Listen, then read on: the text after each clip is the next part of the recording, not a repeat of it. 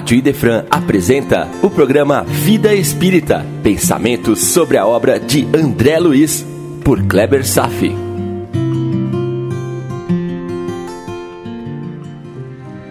Nosso Lar, capítulo 17, em Casa de Lísias, parte 2. E hoje seguirei complementando os estudos sobre a lei natural de Deus com perguntas interessantíssimas feitas por Kardec. É um tema subjetivo. Não estamos falando de mediunidade, de fisiologia, de características do perispírito, de manifestações da alma. Estou falando de algo muito anterior e subjacente a tudo. Sobre o ambiente criado por Deus, a qual a matéria e o espírito se manifestam. São as regras do jogo cósmico criadas por Deus os mais profundos motivos de nossos sofrimentos ao infligir essas regras. E quais seriam essas regras? São as leis morais perfeitas ensinadas e exemplificadas nos evangelhos. Interessante que elas não se constituem nem em matéria e nem em espírito. Simplesmente são leis. E isso nos dá um nó na cabeça. Porque até compreendemos o princípio material, o princípio da matéria em tudo o universo, porque temos contato com a matéria. Conseguimos compreender o princípio inteligente, aquele ser, nós mesmos, que sonham, que sentem, que se expressam. Mas qual é a natureza das leis do universo, das leis de Deus? Como é que ela é feita? Nós pegamos, nós tocamos, sentimos o gosto? Nós ouvimos, nós sentimos. Não.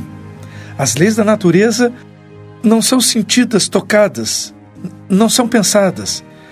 Elas simplesmente nos dirigem. De fato, ignoramos sua verdadeira natureza, mas está impressa em todos os escaninhos do universo. Estão escritas na consciência dos seres. Se eu pudesse dizer como uma metáfora, os elementos primordiais do universo, os princípios material e espiritual, diria que eles se constituem de leis. Mas é só uma metáfora. A maioria desconhece e nem percebe a sua importância, que impactam diretamente na sua vida. Poucos querem saber, mas talvez ainda algo desestimulados, pois os apelos da matéria ainda imperam e raros são os que as respeitam, e por isso mesmo são seres mais felizes. Me acompanhe na questão 625 do Livro dos Espíritos, respondida apenas com uma palavra. Qual o tipo mais perfeito que Deus tem oferecido ao homem para lhe servir de guia e modelo? Resposta: Jesus. Ponto. O mestre dos mestres é realmente o modelo no qual todos os homens devem se inspirar, no sentido de caminhar com passos firmes em direção à luz. Falava Jesus: Eu sou a luz do mundo. Quem me segue não andará nas trevas, pelo contrário, terá a luz da vida. Isso está lá em João, capítulo 8, versículo 12. E também disse: eu sou o caminho e a verdade e a vida. Ninguém vem ao Pai senão por mim. Então, se temos a incapacidade de percebermos e vislumbrarmos as leis naturais, temos em Jesus um modelo que nos apresentou através de sua vida o que são as leis naturais. Ele traduziu na matéria e no espírito o que venham ser as leis naturais. A doutrina espírita sem Jesus perderia seu valor por não se sustentar em sua fonte de vida. Jesus é, portanto, a perfeição moral em todos os rumos de nossos entendimentos. E o maior fenômeno que ocorreu na face do planeta foi a sua vinda. Quanto aos grandes mensageiros que vieram no mundo como instrutores da humanidade antes de Jesus, como Sócrates, Buda, Confúcio, Zoroastro, Lao Tse, etc. Suas ideias possuíam relação e afinidade com a doutrina de Jesus. Afinal, foram os enviados dele. Esses emissários transmitiram a mensagem divina parcialmente, esquecendo muitos conceitos, mas fizeram muito em preparar o terreno para melhor compreensão da mensagem evangélica do Cristo, quando ele esteve entre nós. Questão 627. Uma vez que Jesus ensinou as verdadeiras leis de Deus, qual a utilidade do ensino que os Espíritos nos dão? Boa pergunta, né? Terão que nos ensinar mais alguma coisa? Na verdade, o Kardec está perguntando: qual a contribuição do Espiritismo? Vamos ouvir a resposta. Jesus empregava frequentemente na sua linguagem alegorias e parábolas, porque falava de conformidade com os tempos e os lugares. Faz-se necessário agora que a verdade se torne inteligível para todo mundo. Muito necessário que as leis sejam explicadas e desenvolvidas, pois são tão poucos os que as compreendem em sua profundidade e ainda menos os que as praticam. A missão dos espíritos superiores consiste em abrir os olhos e os ouvidos de todos, confundindo os orgulhosos e desmascarando os hipócritas. Os que vestem a capa da virtude da religião a fim de ocultarem suas torpezas. O ensino tem que ser claro e sem equívocos, para que ninguém possa desculpar-se pela ignorância e para que todos possam julgar e apreciar com a razão. Na verdade, os espíritos elevados são incumbidos de preparar o reino do bem que Jesus anunciou. Daí, a necessidade de que ninguém seja passível de interpretar a lei de Deus ao sabor de suas paixões, nem falsear o sentido de uma lei toda de amor e de caridade. Esse foi um espetáculo de resposta. A justificativa de existir o Espiritismo. Jesus foi o medianeiro máximo entre nós e Deus. Ele compreendia a verdade na mais pura expressão, porém, não poderia revelar essa verdade do mesmo modo que a recebia. Jesus é, por excelência, um tradutor divino que regula as verdades eternas para que os homens possam conceber e aproveitar os conceitos das leis naturais na medida exata de seu nível evolutivo. Pregava em parábolas, revestindo certas verdades com a letra, por ainda não ser o tempo de serem conhecidas. As comunicações dos espíritos superiores têm a finalidade de fazer reviver Jesus, não para superar seus ensinamentos, mas para nos ensinar atualmente o que na sua época seria impossível. Ele mesmo disse que enviaria outro consolador, a fim de dizer ao mundo o que ele não poderia falar em sua época. A doutrina espírita não tem a pretensão de querer superar Jesus, longe disso. Lembremos as suas palavras em Marcos, capítulo 13, versículo 31. Passará o céu e a terra, porém as minhas palavras não passarão. Está compreendendo a profundidade dessa mensagem dele? minhas palavras não passarão.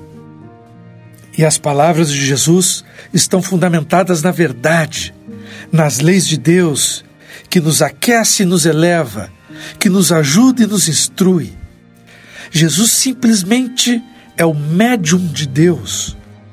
A doutrina espírita não é a doutrina das discussões, debates e de separativismo. Questão 628.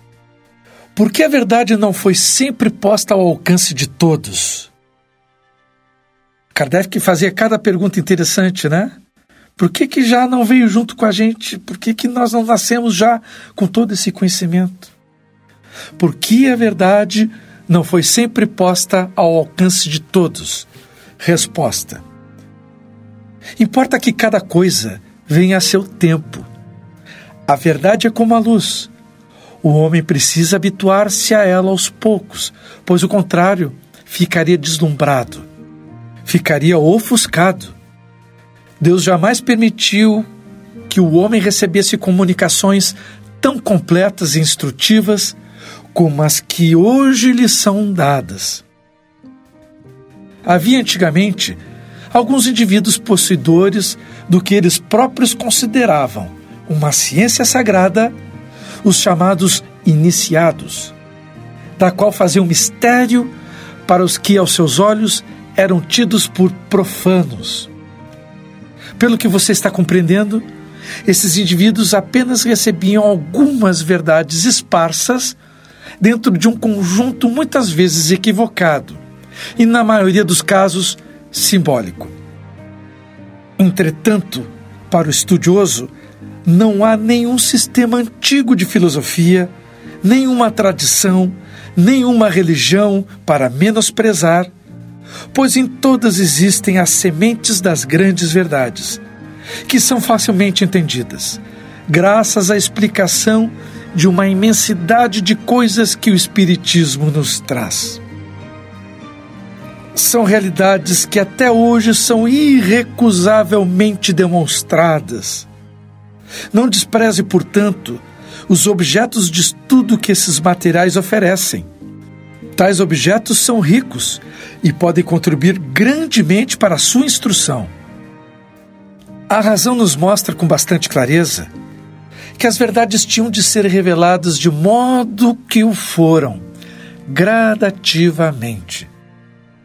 A luz em excesso pode cegar. Quem mandou os primeiros instrutores à Terra foi Jesus, antes da sua vinda ao planeta. Mas a sua sabedoria restringiu o que ele deveria falar e fazer ante a massa humana inconsciente e ainda plena de ignorância da sua época. Essa realidade é bem descrita no livro A Caminho da Luz de Emmanuel. Uma árvore não cresce da noite para o dia. Há etapas, uma sequência, e obedece a determinadas leis, onde a harmonia sempre está presente. O despertar das criaturas é realizado passo a passo. Ninguém violenta as leis, nem as leis violentam os espíritos. No passado, os homens não receberam comunicações iguais a que recebem atualmente pois faltava a eles a capacidade de assimilação como possuímos atualmente. Agora estamos sendo convocados para um melhor entendimento da verdade. Não de toda a verdade, pois que ela continua dentro da sua graduação espiritual. O Espiritismo não veio trazer toda a verdade. Ainda não temos maturidade espiritual para ouvir e sentir outros aspectos das leis naturais. Há ainda muita jornada pela frente. O Espiritismo veio superar todas as filosofias do mundo, justamente por não ter nascido dos homens, nem ser dirigida por eles. Jesus não tem aflições e nem faz propaganda das verdades espirituais. E ninguém pode fugir à verdade das leis eternas. As instruções chegam para todas as criaturas, de acordo com seu despertamento espiritual. As criaturas são as mesmas, com as mesmas necessidades físicas, todas irmãs uma das outras. No entanto, no que se refere às verdades que devem conhecer, elas são apresentadas de maneiras diversas, sempre respeitando o estágio evolutivo de cada ser. Espero que esse estudo tenha ficado bastante claro para você, meu irmão. Um tema muito subjetivo, mas com significado profundo e de impacto direto em nossas vidas. Ter a absoluta e plena consciência sobre o que representam as leis de Deus, estudá-las, aplicá-las, tendo em mente que o manual já foi escrito e demonstrado há dois mil anos e foi revisado e aprimorado para o homem moderno desde 18 de abril de 1857, quando foi lançado para o mundo o Livro dos Espíritos. Parabéns a você que soube captar a essência do que estudamos, que tem se dedicado com afinco para a própria transformação moral, que realmente deseja e luta para renascer em si mesmo, que já compreendeu a grandeza transcendente de Jesus para todos. Só para situar, estudamos sobre a lei natural de Deus, pois no capítulo André Luiz recebeu uma oportunidade de estágio e trabalho. Trabalho que é uma das leis naturais. Por isso desenvolvi esse tema. O que são leis naturais? E vou em frente agora. Na parte final do capítulo, finalmente a felicidade do acolhimento. Olha que para quem estava distante da família e amigos, o convite para morar com Lísias, chancelado pelo ministro Clarencio, representa um verdadeiro presente aos humildes. Assim, André Luiz conheceu seu novo lar, dentro de nosso lar. Conheceu Dona Laura, que assumiu o papel de mãe. Quanta alegria quando entendemos que nossas funções em vida são como papéis a serem bem desempenhados no grande teatro de nossas existências. Quero salientar algo que foi dito por Dona Laura a respeito da literatura. Diz ela: os escritores de má fé, os que estimam o veneno psicológico, são conduzidos imediatamente para as zonas escuras do umbral.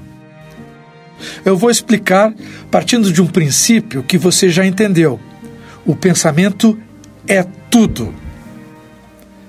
Também somos responsáveis pelo que podemos criar na mente dos outros.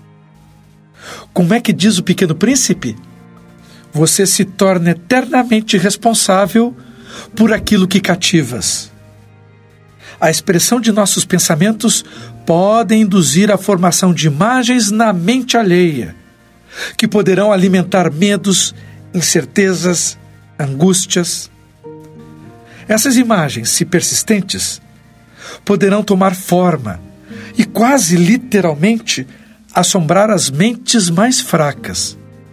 O que os escritores transmitem em seus textos são indutores magnéticos do que chamamos formas pensamento.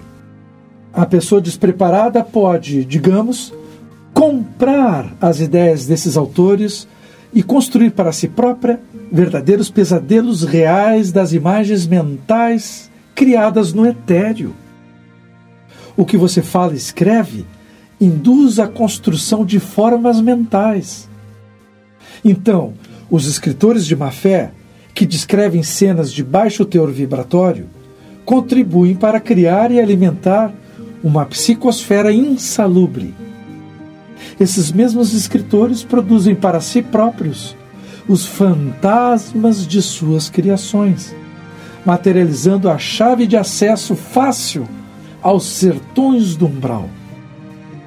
Recomendação: leitura edificante. Recomendação: cuidado com o que você diz ou escreve para terceiros. Não pense que são apenas atitudes inocentes sem repercussão. O éter magnético que obedece ao pensamento verdadeiramente cria todas as imagens que você pode esculpir a partir de sua palavra, a partir de seus textos. Poderemos ajudar a construir um ambiente feliz ou destrutivo, bastando decidir o que pensar e o que dizer. Importante: não estou dizendo algo que é uma metáfora ou outra figura de linguagem. Isso é real, meu irmão. Foi isso que Dona Laura quis dizer sobre os autores inconsequentes e suas assombrações.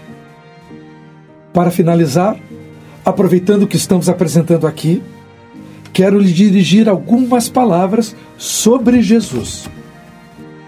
Às vezes comento tanto sobre ele que arrisco tornar seu nome algo muito comum e de alguma forma desvalorizada. Mas Jesus não é comum. Vou pedir ajuda a Emmanuel, trazendo algumas frases que nos levam a meditar. Jesus, no primeiro choro de seu nascimento, veio ao mundo já nos ensinando. A manjedoura, sabe o que é? Aquela caixa de madeira onde se coloca feno ou outros alimentos para os animais se refestelarem no estábulo. Pois Jesus foi colocado nessa caixa de pasto, que lhe serviu como berço. A manjedoura assinalava o ponto de partida da lição salvadora de Cristo, dizendo que a humildade representa a chave de todas as virtudes. Como Criador de nosso planeta Terra, poderia muito bem encarnar num ambiente limpo, rico, confortável. Tinha plenas condições para decidir, mas escolheu a manjedoura. E essa foi a primeira lição para a humanidade. Os profetas de Israel já projetavam: vai levantar-se como um arbusto verde, vivendo na ingratidão do solo árido, onde não haverá graça, nem beleza, carregado de injustiças e desprezo dos homens, que lhe virarão o rosto. E assim aconteceu. Ele sofrerá o peso das nossas iniquidades. Humilhado e ferido, não soltará o mais leve queixume, deixando-se conduzir como um cordeiro ao sacrifício. E os homens não conseguem levar um simples desaforo para casa Jesus escolheu os ambientes mais pobres para viver a intensidade de suas lições. Dispensava os cenários dos fóruns, dos templos. Suas pregações em praça pública eram dirigidas aos mais desprotegidos e desclassificados. E por onde andava, dispersava energia de amor em curas de doenças a todos que estavam prontos para tal espalhou as claras visões da vida imortal, ensinando a todos que existe algo maior que as pátrias, as bandeiras, o sangue e as leis humanas. Não houve palavra que proferisse que não se traduzisse em ações diretas com o povo. Comia com os corruptos e meretrizes. Espalhava a palavra em todas as direções. Seu templo eram as ruas, os barcos, as casas. Nunca houve, ao longo de toda a história da humanidade, um ser perfeito em todas as suas ações. Apenas ele. Ter visto e convivido com Jesus em sua época foi o maior privilégio que qualquer ser humano poderia usufruir. E eu fico me perguntando: aonde eu estava nessa época? Aonde você estava nessa época? Será que conseguimos ver Jesus? Tocar em Jesus? Cada vez que você estiver a sós e pensar nele, caso entre em sua sintonia dizendo para si: Mas que ser é esse? Com assombro e respeito, se um fio de arrepio passar pelo seu corpo, acredite, meu irmão, que é ele que está respondendo na sua forma de sopro vertido dos céus. E não é preciso ser espírita, nem católico, nem adventista ou outra religião. Afinal, a religião de Jesus era a própria expressão do amor em todas as direções, indiscriminadamente. Não existe um povo eleito não existe uma raça preferível. Não existe criatura privilegiada dotada de poder. Não há critérios para o seu amor. Ele pode estar nos palácios e nas choupanas, nos restaurantes ou num hospital. Estará conosco, mesmo que não estejamos com Ele. Afinal, Ele é, com plena convicção de nossas almas, o caminho, a verdade e a vida. Por hoje era isso. Desejo paz a todos e até breve. A Rádio Idefran apresentou o programa Vida Espírita, por Kleber Safi. Todas as terças e quintas, às nove da manhã. Programa Vida Espírita